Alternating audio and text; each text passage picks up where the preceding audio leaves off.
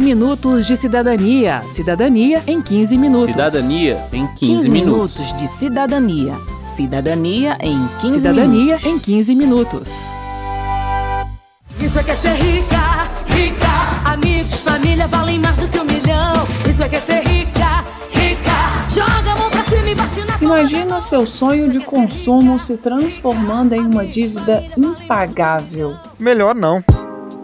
Pois é, mas essa é a situação de milhões de brasileiros. Um evento inesperado, como uma morte ou doença na família, pode afetar a capacidade de pagamento dos compromissos assumidos, mas a falta de informação ou de controle sobre os gastos também pode fazer isso. A boa notícia é que a lei do superendividamento promove estratégias para facilitar a saída do vermelho e também para evitar o problema. Eu sou Márcio Aquilissardi. E eu sou Verônica Lima. E corda no pescoço. É o dito popular. Deixa a carne, rói o osso. O consumidor superendividado é aquele que perde a capacidade de pagar suas dívidas sem comprometer o sustento da família. É aquela situação em que a pessoa precisa decidir entre pagar a parcela do financiamento do carro ou o aluguel. Mas tem um detalhe: o superendividamento pode chegar antes mesmo de a pessoa se tornar inadimplente, como explica o consultor da Câmara, Cassiano Negrão. Existe uma diferença entre você estar pontualmente inadimplente ou você estar fora do mercado de crédito e você está negativado e você ver, você estar em dia com as suas contas, mas perceber que devido às obrigações que você assumiu antes, você não terá mais capacidade de pagar. E isso é muito comum. A perda do emprego, a separação, uma doença grave na família que vai exigir que você passe recursos para atender essa nova necessidade e vai colocar em risco as suas obrigações anteriormente eh, assumidas.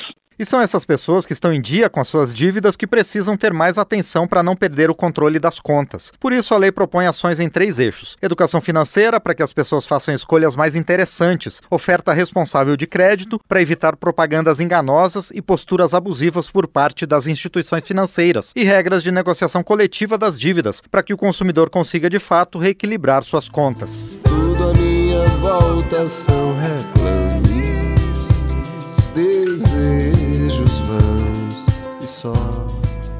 A lei do superendividamento tenta fortalecer o consumidor no momento da renegociação de suas dívidas. Para fazer isso, ela abre a possibilidade de negociação coletiva. Funciona assim: em um espaço de mediação de conflitos, como o PROCON ou o setor de conciliação do Judiciário, o cidadão vai se sentar à mesa com todas as empresas com as quais tem dívida. E o objetivo da conversa vai ser o desenho de uma estratégia que permita a ele pagar o que deve sem comprometer a sua sobrevivência. A lei apresenta um novo conceito de mínimo existencial, que seria o valor necessário para arcar com as demandas básicas da família. Esse mínimo precisa ser preservado, enquanto o restante da renda é direcionado para o pagamento das dívidas. A Iônia Morim, do IDEC, Instituto Brasileiro de Defesa do Consumidor, explica melhor. Você vai assumir o pagamento das suas dívidas desde que você garanta as condições mínimas para a sua sobrevivência. Então, isso é uma forma de não comprometer a renda que não está disponível para a finalidade do crédito.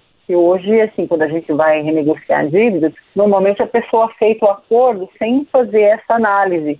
Então, ela paga uma parcela, duas, e volta a ficar inadimplente. Por quê? Porque não fez esse exercício previamente para saber se ele está em condições de receber aquele acordo. E aí, quando tem mais de um credor, cada um vai olhar apenas pelo seu interesse próprio. E quando a gente fala de um processo coletivo, esse arranjo vai ter que ser discutido entre todos. A lei não determina os valores e itens que compõem o mínimo existencial. Segundo a Lilian Brandão, da Secretaria Nacional do Consumidor, como o conceito é novo, as diretrizes para o seu cálculo ainda estão em análise. Mas ela acredita que o valor do mínimo existencial será decidido caso a caso. Essa lei ela vem justamente para permitir saldar as dívidas das pessoas que estão nesse quadro crítico de endividamento e também permitir que elas mantenham o mínimo dos seus, dos seus proventos e da sua existência. O juiz Juliano Veiga, que é coordenador do Centro Judiciário de Solução de Conflitos e Cidadania de Muriaé, em Minas Gerais, lista alguns gastos que são considerados para o cálculo do mínimo existencial na Europa. Gastos que o consumidor tem com comer, vestir, morar, aí água, luz, com educação e com transporte. São os elementos mínimos para que ele tenha condições de sobreviver e de continuar a se desenvolver, né? retirando desse mínimo existencial aqueles, aqueles bens e serviços que são supérfluos, que não integram esse, esse núcleo rígido. Mas, sem dúvida, isso vai ser algo que teremos nos próximos anos aí, os próximos meses, um caminho para se delimitar o que compõe ou não esse mínimo existencial. Vivemos entre a tentativa e tentação. Voltando à negociação coletiva, o objetivo dela é, nas palavras do juiz Juliano Veiga, evitar que um credor ofereça mais vantagens para sair na frente e deixar os outros a ver navios. E a lei resolve também, segundo o juiz, uma das maiores dificuldades da negociação, a ausência dos credores nas audiências de conciliação. A conciliação é geralmente uma etapa pré-processual, ou seja, acontece antes da ação judicial, e é, na verdade, uma tentativa de evitar que se chegue ao ponto de uma briga na justiça. Mas justamente por não ser uma ação judicial, as partes não eram obrigadas a comparecer e não compareciam. Agora, elas têm que aparecer. O juiz Juliano Veiga diz quais são as punições para o credor que não comparecer à audiência de conciliação. Pelo simples fato do credor não comparecer a essa audiência conciliatória prévia, já acarretará a suspensão do débito. Então, o consumidor não pagará mais aquele débito, também não pagará juros incidentes sobre aquele débito, e além disso, esse credor que não compareceu, ele está sujeito a um plano compulsório, que vai ser determinado pelo judiciário de como se dará o pagamento, e ele ainda é colocado no último lugar da fila, ou seja, ele só vai receber esse valor, esse credor, depois que todos os demais credores que participaram da audiência conciliatória receberem os seus valores. Portanto, se a empresa com a qual eu tenho dívidas não comparece nem envia procurador com poderes para decidir em seu nome, a dívida fica paralisada, ou seja, a minha obrigação de pagar fica suspensa, assim como o acúmulo de juros e de outros encargos devidos pelo atraso. Nesses casos e também nas situações em que a conciliação não gera um acordo, o consumidor precisa entrar com um processo judicial por superendividamento, e nesse processo, os credores que não entraram em acordo e os que não compareceram serão citados e, ao final, o juiz vai fixar um plano de pagamento para o devedor. A obrigação de participar da etapa de conciliação pode ser considerada uma resposta à prática dos bancos de não renegociar dívidas pagas em dia, mesmo quando o compromisso com a dívida já começa a prejudicar o bem-estar da família. Essa prática foi denunciada em documentário produzido pelo IDEC em maio de 2018. Boa tarde. Boa tarde. Uh, meu nome é Rubens Ador e eu estou ligando nesse canal porque eu já tentei ligar para gerente da conta. Para empréstimo de financiamento. 2. Para correntista pessoa física. 3. Para negociação encerada limpa nome. O motivo do meu contato é que eu estou querendo renegociar a. a... É que para empréstimo de. Entende? Realmente a gente não não vai conseguir estar renegociando por aqui por conta disso. Porque como a conta está em dia, eu não tenho como passar uma tribulação para o senhor, sendo que não tem nenhum valor em atraso. O cliente em questão conseguiu manter os pagamentos durante mais de três anos, mas quando da realização do documentário, ele tinha todo o seu salário comprometido e uma dívida acumulada de mais de 600 mil reais. O Amauri Oliva, da Federação Brasileira de Bancos, Febraban, confirma que essa prática existia em algumas instituições, mas diz que em 2018 a entidade propôs aos bancos que assumissem o compromisso de atender a todos os consumidores, mesmo quando as dívidas estivessem sendo pagas. Os bancos, de uma forma voluntária, se comprometeram a ter uma política específica para esse consumidor, que ainda não está endividado, não está super endividado, paga suas contas em dia, mas já se observa que daqui a pouco ele não vai ter mais condições de seguir com essas dívidas. Né? Então, os bancos tem políticas para esse consumidor e tem políticas específicas para aquele consumidor que está passando por uma dificuldade, que perdeu o emprego, não tem trabalho ou tem uma dificuldade na família, de saúde, de separação. Esse é o compromisso dos bancos por meio da autorregulação Febraban. Desde o início da pandemia do novo coronavírus, diz o Amauri Oliva, os bancos renegociaram de forma voluntária cerca de 17 milhões de contratos, que juntos somam mais de 60 bilhões de reais. A Febraban coordenou ainda quase 200 mutirões de renegociação de dívidas apenas em 2020, em parceria com os Procons.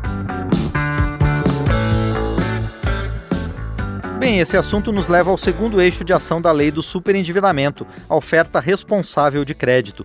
O deputado Franco Cartafina, do PP de Minas Gerais e relator do projeto que deu origem à lei, nos explica. Essa responsabilidade de quem oferta o crédito de mensurar a capacidade da pessoa que está tomando o crédito, visto que ela já pode ter de porcentagem do, dos seus rendimentos, né, do seu do, do valor que ela recebe por mês já comprometidos e também dar mais clareza, porque hoje, infelizmente, a forma que é feita é muito solta, às vezes numa simples ligação. Então, sim, no, no, na lei sancionada existe mecanismos para minimizar e tentar evitar é, essa forma talvez irresponsável, abusiva, praticada deixando muito claro aqui, por algumas empresas, né? Não são todas que fazem isso, mas infelizmente as que fazem contribuem de forma muito agressiva para que essa, essas pessoas se endividem demasiadamente. Segundo o consultor Cassiano Negrão, com o crescimento do mercado de crédito brasileiro, os bancos começaram a oferecer empréstimos e outros produtos financeiros sem ter o cuidado de avaliar se o produto era adequado para o consumidor. E essa é uma das razões do superendividamento. A nova lei, diz Cassiano, traz mais rigor na publicidade dos produtos de crédito e punição para quem descumprir o dever de informar adequadamente o consumidor. Um dos conceitos básicos do projeto é a prevenção do superendividamento. E essa prevenção está amparada na ideia de um dever ativo de informação das instituições financeiras, um rigor maior na sua publicidade e uma responsabilidade compartilhada. Quer dizer que se o banco não adota essas providências, se ele não é, informa ativamente o consumidor sobre todos os elementos que compõem aquele produto de crédito, sabe? O custo efetivo total, o custo mensal, o montante total. E se não analisa a capacidade de pagamento do consumidor, ou se ele não verifica a adequação daquele produto para o consumidor, ele vai ser também responsável, porque ele pode deixar de receber uma parte né, dos valores que ele receberia por aquela operação de crédito. A instituição que oferta o financiamento, consórcio ou empréstimo precisa informar qual será o valor exato da dívida, o prazo de pagamento, os juros e demais custos de pagamento e também os encargos em caso de atraso. De acordo com o Amaury Oliva, da Febraban, desde 2008, o sistema de autorregulação bancária trata da oferta oferta responsável de crédito. Já houve, por exemplo, ações de incentivo à migração em massa de clientes em cheque especial para linhas mais baratas. Eu gosto de dizer sempre que o superendividamento não interessa a ninguém, não interessa ao consumidor, não interessa ao Estado e também não interessa aos bancos. A inadimplência, por exemplo, ela responde por um terço do custo do crédito. E os bancos, eles querem emprestar mais para mais pessoas. Ao mesmo tempo, consumidores mais conscientes e com mais saúde financeira também acabam buscando mais produtos e serviços bancários. Então, os bancos querem uma relação sustentável com seus clientes.